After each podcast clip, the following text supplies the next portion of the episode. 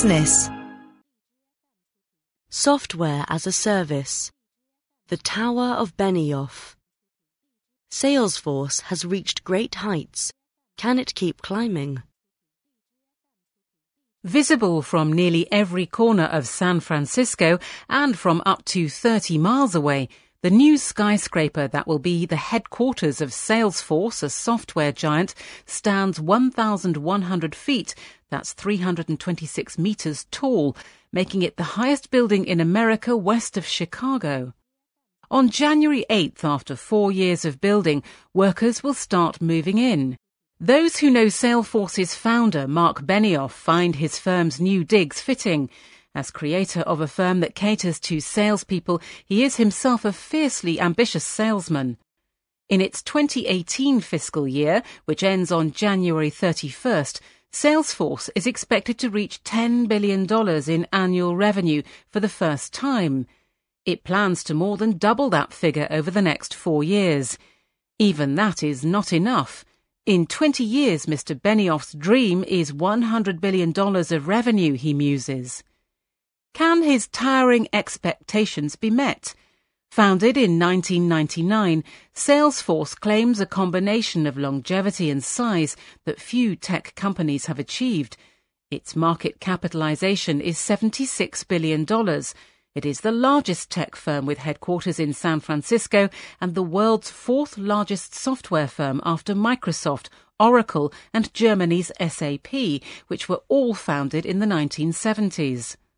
Mr. Benioff was early to spot an opportunity in delivering software as a service, meaning that software can be accessed remotely by users through the cloud, rather than being installed on firms' computers on their premises. This mode of delivery needs no upfront investment by companies for software that may go unused. Instead, subscribers pay a fee for employees that access it each month. Salesforce's customer relationship management software, which helps companies keep track of their clients and manage prospective leads, is its main product. But it also offers tools for customer service, marketing, analytics, and digital commerce. Mr. Benioff is a key element of the product too. A mix of showman, digital guru, political activist, and philanthropist. Those close to him call it marketing. Seeing firms struggling to adapt to technology trends, he puts himself forward as a digital consigliere, traveling globally to advise bosses. Each autumn, Salesforce spends an estimated $30 million to put on Dreamforce, drawing some 170,000 participants to San Francisco with a promise of parties and prominent speakers. Not everyone appreciates his salesmanship. He has taken many public positions, often through Twitter, for example, on gay rights and equal pay for women. As political leaders become weaker, chief executives have to become stronger, says Mr. Benioff.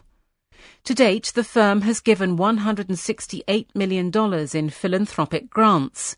Many customers like to feel they are not only buying software, but doing good for the world, says Keith Weiss of Morgan Stanley.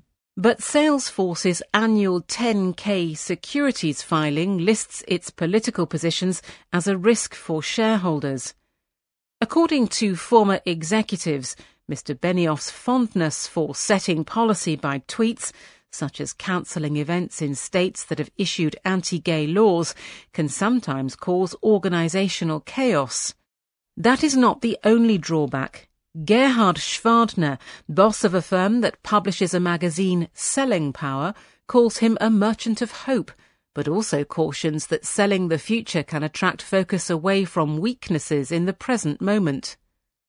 Only around a quarter of his firm's sales come from outside the Americas. Its business generates plenty of cash.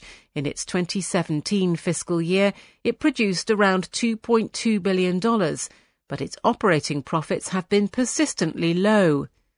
That is in large part because it spends so lavishly on sales and marketing, a total of $10 billion between 2015 and 2017. Investors reckon Salesforce's business will keep generating lots of cash as it expands into new areas of software. But there is a risk that marketing costs stay high and that Salesforce splurges on deals in order to grow. In recent years, it has diversified its business lines mainly through acquisitions. Some purchases, such as Demandware, a cloud-based provider of e-commerce services that it bought for $2.9 billion in cash in 2016, were sensible. But others, such as Buddy Media, a social media firm it acquired for around $750 million in 2012, are viewed as expensive mistakes. Mr. Benioff also flirted with buying Twitter in 2016, but backed off when shareholders protested. They also worried when Salesforce bid for LinkedIn, a professional social network. Microsoft bought it for $26.2 billion. As for organic growth, Salesforce was later than Microsoft and some other firms to invest properly in artificial intelligence, or AI, which is expected to make software more predictive and useful. In 2016, it bought an AI startup, MetaMind, for around $33 million and is using the talent it scooped up in the deal to put together an AI offering called Einstein, which aims to make Salesforce's software feel more personalized and insightful. Yet some wonder whether it can close the AI gap on rivals. Salesforce may dominate sales management software, but in newer areas of business, such as digital commerce and marketing, it faces stiff competition. Google and Amazon, for example, have an edge in the two fields and enormous resources. Nor are Salesforce's existing competitors, Oracle, Microsoft, and Adobe, showing any inclination to surrender in the battle over sales software. LinkedIn gives Microsoft access to valuable sales lead data. Startups could yet beat Salesforce on price or innovation. Indeed, while Mr. Benioff's pitch is all about supersized future revenues, some people wonder if Salesforce will always remain independent. Its market value means it is neither a giant like Microsoft or Oracle nor a nimble startup. It is not easy to be a mid-sized publicly listed software company facing competition from tech giants. In 2015, Microsoft reportedly considered buying Salesforce, but a price could not be agreed. If a potential deal were once again to present itself, who better than a master salesman to see it through?